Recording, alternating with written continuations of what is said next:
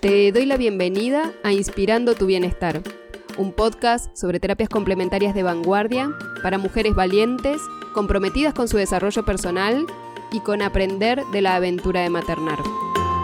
Mujeres que eligen mirar los desafíos y las crisis como oportunidades de aprendizaje y crecimiento. Soy Laura Francesco, mamá y médica especializada en terapias complementarias y holísticas y acompaño hace más de 12 años a miles de personas que logran mejorar su salud, sus vínculos y su vida de manera integral. En cada episodio vas a encontrar ejemplos concretos de cómo pueden ayudarte estas herramientas a potenciar tu salud y resolver tus emociones, y así disfrutar tu vida en mayor conciencia y plenitud. Empecemos.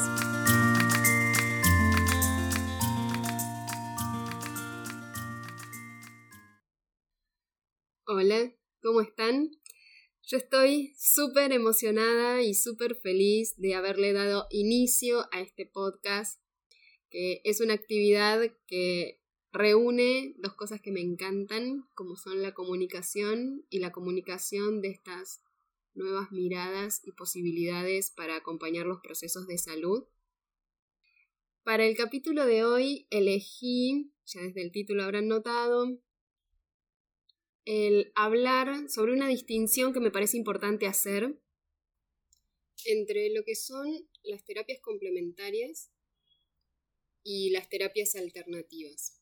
Y respecto a eso, estuve leyendo el editorial que salió hace algunas semanas atrás en un periódico que se llama El Ancasti, que dice Los peligros de las soluciones mágicas, donde engloba un montón de herramientas maravillosas dentro de estos supuestos peligros para la salud. Y entonces me parece importante hacer esta distinción también como forma de poder contarles ya desde el primer capítulo de este podcast desde qué lugar me paro yo para acompañar los procesos siendo médica y habiéndome formado en varias herramientas más de la medicina cuántica, como son la biodescodificación, la hipnosis ericksoniana, la hipnosis clínica, la PNL o programación neurolingüística, entre otras. Como contarles esto que me parece importante y que en el momento actual, en el que no hay una verdad absoluta para todos los casos, para todas las personas.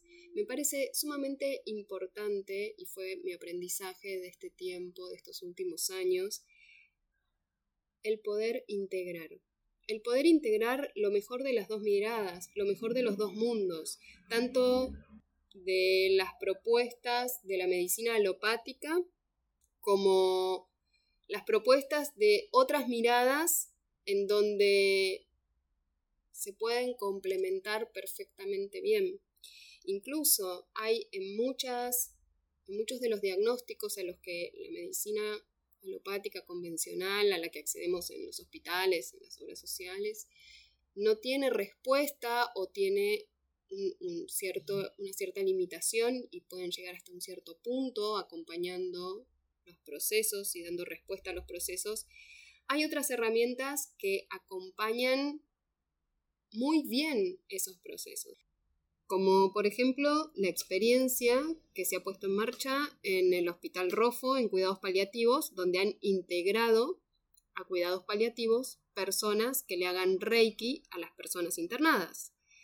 También hay otra maravillosa experiencia que se hizo en el Hospital Gutiérrez por un grupo de psicólogos y psicólogas eh, liderados por la licenciada Moyo, en donde se les propone a las familias y a, niñas que están recibiendo eh, diálisis acompañar el momento de la diálisis con juegos de elaboración de emociones y psicovisualizaciones de estados agradables con los cuales han tenido hermosísimos resultados, han hecho un estudio profundo que se terminó prolongando en el tiempo por los beneficios que recibían las personitas que están en diálisis.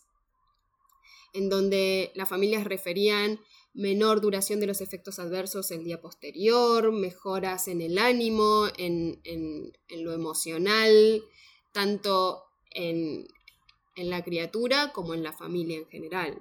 Entonces hay hermosísimos ejemplos de cómo se pueden integrar y complementar, que incluso están en marcha en Argentina, en nuestro país, en mi ciudad, acá en Buenos Aires, en las que yo he podido tener conocimiento, pero sé que hay muchísimas más. Para hoy me gustaría contarles un caso particular que tuve en consulta y que fue para mí un clic en entender esto y en hacerlo carne, en realmente esta toma de conciencia de, de realmente lo importante que puede ser. Y es un caso donde la persona llega a mi consulta poquitos días después, poquitas semanas después de que le habían dado un diagnóstico de cáncer, ya en un estadio muy avanzado, donde había comprometidos ganglios, donde había comprometidos otros tejidos fuera del tejido de origen, un estadio ya con metástasis diseminadas, de mucho volumen, de mucho tamaño, había lesiones de entre 4 y 6 centímetros, entonces estábamos hablando de un estadio avanzado, agresivo. Cuando llega esta persona a la consulta, lo primero que me refiere es el gran conflicto que le producía que la propuesta que le habían hecho era hacerse una serie de, de quimios en donde la sensación era que tenía que acceder a eso para detener el avance de la enfermedad y tener quizás alguna mejor expectativa de vida, pero que por otro lado le hacía sentir que estaba metiendo veneno en su cuerpo.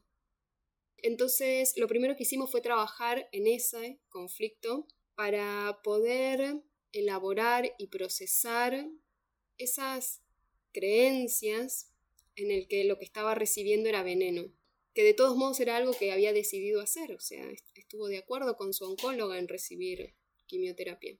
Cuando empezamos a trabajar en esto, empezamos a, a cambiar esa percepción que tenemos sobre lo que ingresa en el cuerpo, lo poderosa que es nuestra percepción. Y ahí me gustaría hacer un breve paréntesis sobre lo que es el efecto placebo.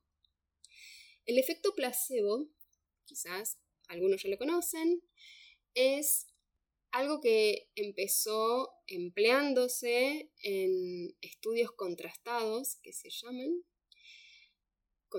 en contraste con placebo, en donde hay un grupo de personas con el mismo diagnóstico y la misma condición clínica. A un grupo se le da la medicación que se está probando. A otro grupo se le da la mejor medicación hasta el momento. Y a otro grupo se le da placebo, o sea, un comprimido que no tiene el principio activo, sino que normalmente es una pastillita de azúcares. Entonces se evalúan los resultados de la nueva medicación que se propone, de la mejor hasta el momento, y el placebo. Y el placebo es ese efecto en donde la persona que está recibiendo el medicamento, que en realidad es una pastilla de azúcar, obtiene el mismo resultado en valores estadísticamente significativos que la persona que recibe el comprimido con el principio activo, con la droga. El efecto placebo nos habla de lo poderosa que es nuestra mente para generar cosas en el cuerpo. Si yo percibo que lo que me dan me va a curar, mi cuerpo ejecuta la curación. O mi cuerpo ejecuta la mejora o la nivelación de los niveles de lo que sea que estuviera regulando esa medicación. Así de importante, así de poderosa es nuestra percepción de los eventos. Y la percepción de los eventos va a ser lo que determine que algo nos pueda hacer sentir daño, que nos dañan, o que nos pueda hacer sentir que sanamos, que curamos. Por eso es tan importante el trabajo, en consulta por lo menos, con las psicovisualizaciones, los trabajos de hipnosis, los trabajos de PNL, porque trabajan con esa parte de nuestra mente que es más inconsciente, que es más primitiva, que toma todo lo que ocurre como real. Y es un poco la parte por la que vamos, por ejemplo, al cine. Nosotros vamos al cine, vemos una película y hay una parte nuestra sabiendo que eso es una ficción, pero hay otra parte nuestra reaccionando emocional y físicamente a lo que ocurre. Y entonces, si estoy viendo una película de terror, puedo tensar el cuerpo y transpirar y sentir miedo, aunque yo conscientemente sepa que se trata de una ficción. Entonces, esa misma particularidad de los distintos niveles en los que se maneja nuestra mente permite que en una misma situación la persona pueda recibir eso como algo bueno o malo en su interior. Entonces lo que hicimos con esta persona que vino a consulta fue trabajar su percepción de lo que iba a, recibir y mm, empezamos a trabajar con algunas psicovisualizaciones y ejercicios de cambios de creencias para que lograra cambiar su percepción. Tanto fue así que luego de la consulta acordamos que incluso íbamos a cambiarle el nombre a ese tratamiento y en lugar de decirle quimio, le íbamos a empezar a decir alquimia. Como esta palabra que está un poco más asociado a, a las transformaciones de una sustancia en otra sustancia más valiosa, ¿sí? unas transformaciones profundas de los primeros alquimistas. Y desde ese lugar fue que esta persona se dispuso a asistir a sus alquimias, a darle inicio a su tratamiento de alquimia. Y al segundo, al segundo pulso de, de alquimia al que asistió, le hicieron un estudio de imágenes y para sorpresa de los especialistas en diagnóstico por imágenes y de su propia oncóloga, Muchas de las lesiones habían desaparecido completamente, las lesiones más grandes habían reducido su tamaño en un porcentaje mayor al 70% y algunas lesiones ya estaban en periodo de cicatrización. Con lo cual la respuesta había superado cualquier expectativa. La propuesta para ella era un tratamiento paliativo y ella estaba teniendo un tratamiento que estaba resolviendo las lesiones.